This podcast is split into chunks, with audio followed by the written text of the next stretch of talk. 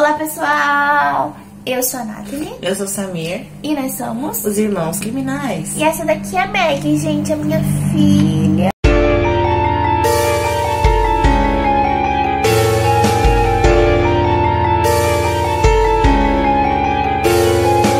E hoje nós vamos falar sobre o caso dos Carimbás de Garanhuns, um trio que foi preso em 2012 no Agreste de Pernambuco por assassinar, esquartejar, consumir e vender carne humana dentro de salgados para os moradores. No dia 25 de fevereiro de 2012, Gisele Helena da Silva sumiu na cidade de Garanhuns, em Pernambuco. A mulher, que era simpática e sorridente, era conhecida como Geisa dos Panfletos por conta da sua profissão. Ela tinha amigos, família e o emprego que era do apelido dela, né? E o episódio deixou todo mundo meio confuso porque ninguém sabia de um motivo por ela desaparecer nem nada. Não, não havia muito nexo. Ela não ia simplesmente acordar e, ó, hoje eu quero ir embora. Sim, tinha algo de muito estranho. Não muito tempo depois, outra mulher acabou desaparecendo. O nome dela era Alexandra Falcão da Silva e ela tinha 20 anos. Alexandra procurava um emprego para se sustentar. Sumiu em 12 de março depois de falar para a mãe que estava indo trabalhar como doméstica para ganhar mais que um salário mínimo. E essas duas não foram as únicas vítimas desse trio macabro e nojento, e foi macabro nisso, né? Jéssica Camila foi assassinada em 2008 em Rio Doce, em Olinda, na região metropolitana de Recife. Mas o crime só foi descoberto quatro anos depois, em 2012, quando eles já estavam sendo acusados por outras coisas também. E quando partes do seu corpo foram encontradas na casa dos acusados. Jéssica era vendedora de doces na zona sul de Recife e ela foi escolhida pelo trio por eles acharem que ela era um alvo mais fácil por ter uma filha. O trio, Jorge Beltrão, Isabela Cristina e Bruna Oliveira, que viviam em um triângulo amoroso, Atraiu a jovem e a filha para viverem na mesma casa, oferecendo uma vida melhor. Mas mal sabia. No dia do crime, Jéssica queria sair com o homem, mas foi impedida por Jorge, que a esfaqueou, a esquartejou, tirou sua pele e sua carne, guardou na geladeira para ele e o seu triângulo amoroso comer. Inclusive, eles deram a carne da Jéssica para filha dela, que na época só tinha um ano de idade. Após o assassinato de Jéssica, Jorge e Bruna se passaram pelos pais da criança, falsificando documentos. A primeira pista que fez os policiais chegarem nos maníacos chegou por correspondência, porque a família estava estranhando muito a fatura do cartão da mulher chegar na casa deles. Dois dias depois do seu desaparecimento, foram feitas compras em cinco lojas da cidade. Tipo assim, né? Eles estavam aqui na cara. Burros do caçamba? Se você sequestra alguém, você não usa o cartão de crédito dessa pessoa. Ai, gente, olha, sinceramente, você vai cometer um crime, você cometa esse crime direito, né? Aff. Olha, gente, vocês vão cometer um crime tutorial aqui comigo, tá? Vocês vão cometer um crime. Primeiro passo: não faça compra no cartão dessa pessoa. Como isso não fazia sentido, a família imediatamente ligou para a polícia e contou o que estava acontecendo. Nas câmeras de segurança da loja, eles não viram a Gisele, e sim um casal estranho que eles não conheciam. Após investigar, as polícias conseguiram o endereço do Jardim Petrópolis. Só que eles não imaginavam onde tudo aquilo ia levar. A loucura e insanidade que realmente estava acontecendo. Assim que chegaram na casa, eles acharam três adultos e uma criança. Eram eles, respectivamente, Jorge, Isabel e Bruna, o trio e uma pequena criança lá que tinha sido identificada como filha de Bruna e Jorge. Só que no caso, ela era filha de Jéssica, uma vítima que já tinha sido morta quatro anos antes. Eles e tava- demoraram, né, gente, pra achar. e estavam vivendo com eles desde então. Tadinha dessa garota. Nossa, ela deve ter visto muita coisa. Em meio às perguntas das autoridades, a menina que estava assustada mandou eles irem para o quintal da casa. Lá, os policiais encontraram o corpo das duas mulheres, Gisele e Alexandre, que tinham desaparecido há pouco tempo. Lá, os policiais encontraram o corpo de Gisele e Alexandre, que tinham desaparecido há pouco tempo. Como consequência, os três adultos foram enviados para a delegacia para prestar depoimento. Isabel cedeu e acabou contando tudo o que havia acontecido dentro da casa, deixando até os policiais mais experientes horrorizados com toda aquela situação. Quem não ficaria horrorizado com tudo aquilo? Pois né? é, né, gente? Que horror. Gente, vocês não vão acreditar. Ela chamava as pessoas para ouvir a palavra de Deus. E no final.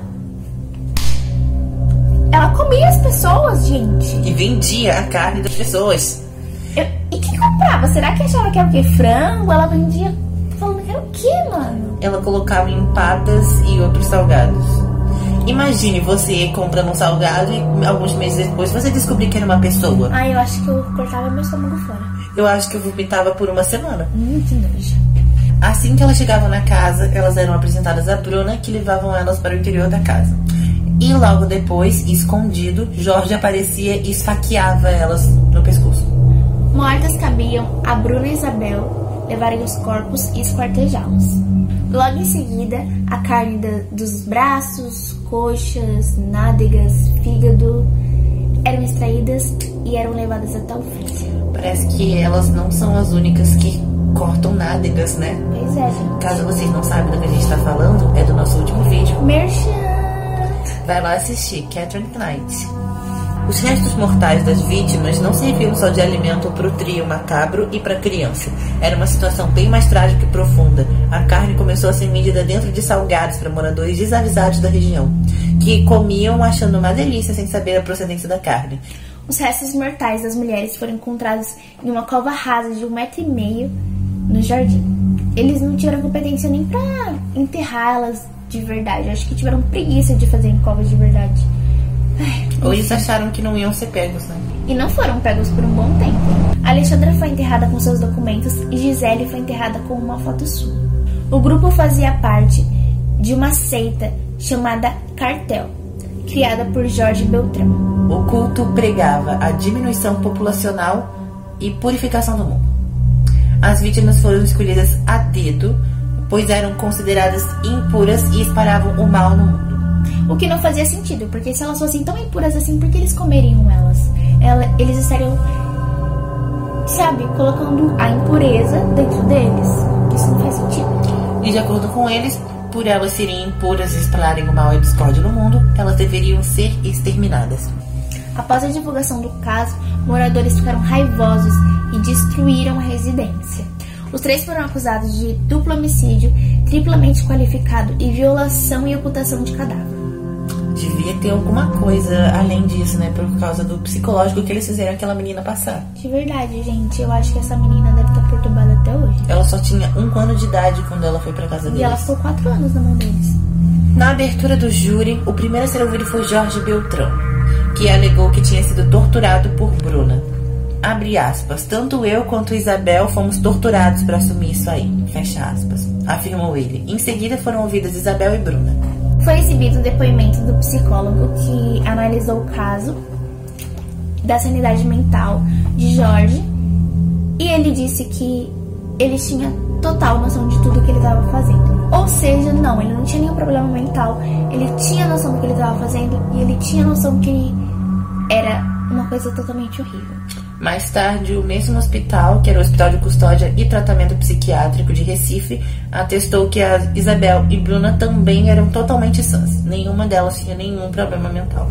E todas eles tinham a capacidade de responder pelos atos criminosos que eles cometeram. Ou seja, pura maldade.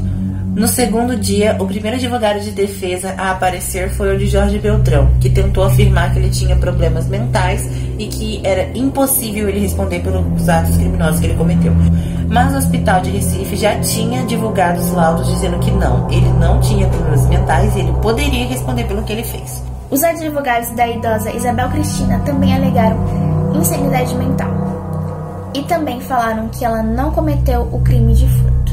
Filipêndio, que é quando se humilha ou degrada um cadáver, e a ocultação do cadáver. Eles tentaram dizer que ela não cometeu esses crimes, o que era mentira. Um dos motivos dos advogados alegarem insanidade mental de Bruna é que ela disse que Jogos Mortais perdia quando ela descrevia o assassinato que ela cometeu. Então, tipo assim, gente, realmente ela é problemática, mas doida ela não é. Porque doido rasga dinheiro, e dinheiro ela não rasgava. Quando eles estavam sendo acusados pelo assassinato de Gisele e de Alexandra, eles também foram acusados pelo assassinato de Jéssica, que tinha acontecido há quatro anos atrás. Por conta desse crime, Jorge Beltrão Negromonte da Silva pegou 21 anos de cadeia e um ano e seis meses de detenção, totalizando 23 anos. Já Isabel Cristina Torreão Pires e Bruna Cristina Oliveira da Silva pegaram 19 anos de prisão e um ano de detenção cada, totalizando 20 anos para cada uma. Tribunal considerou que as penas deveriam ser mais graves por conta da gravidade do crime, de como foi tudo tão brutal. Então eles acabaram sendo um pouquinho mais severos na pena. Na verdade, no Brasil, né, gente? Não funciona muito bem, porque eu não sei se vocês sabem, mas no Brasil você só pode ficar preso 30 anos. E se você for condenado mais tempo, você não pode ficar mais que 30 anos, mesmo assim. A decisão de aumentar a pena deles foi unânime na primeira Câmara Criminal do Tribunal de Justiça de Pernambuco. Em júri popular em Recife, o trio foi condenado pelo assassinato de Alexandra e Gisele, de 31 anos, ocorrido em Garanhuns em 2012, e pela morte de Jéssica, de 17 anos de idade. E no final de tudo, Jorge acabou pegando 71 anos de prisão, Cristina pegou 68 anos e Bruna foi condenada a 71 anos. Porque nós sabemos que não vão cumprir de verdade, né, gente? Mas finge que a lei no Brasil funciona.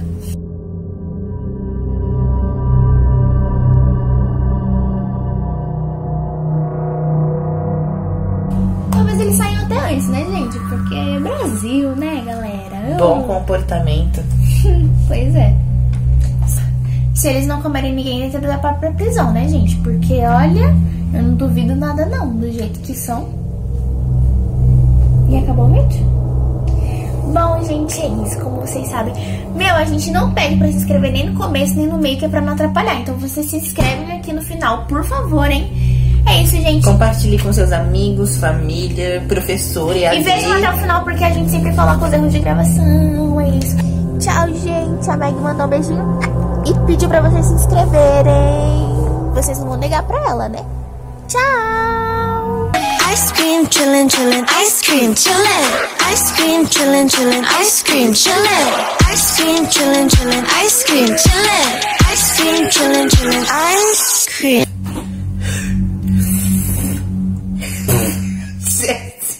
O perfume no pescoço.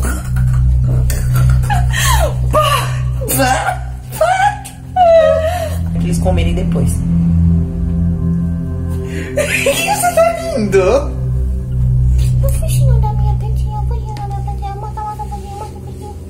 Oi, gente.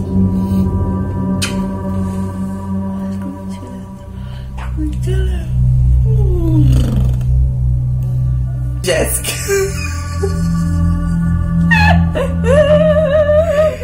A gente é muito drogado, velho. As pessoas vão saber que a gente fuma maconha antes de gravar os vídeos. Maconha, a gente usa é um cogumelo bem grande.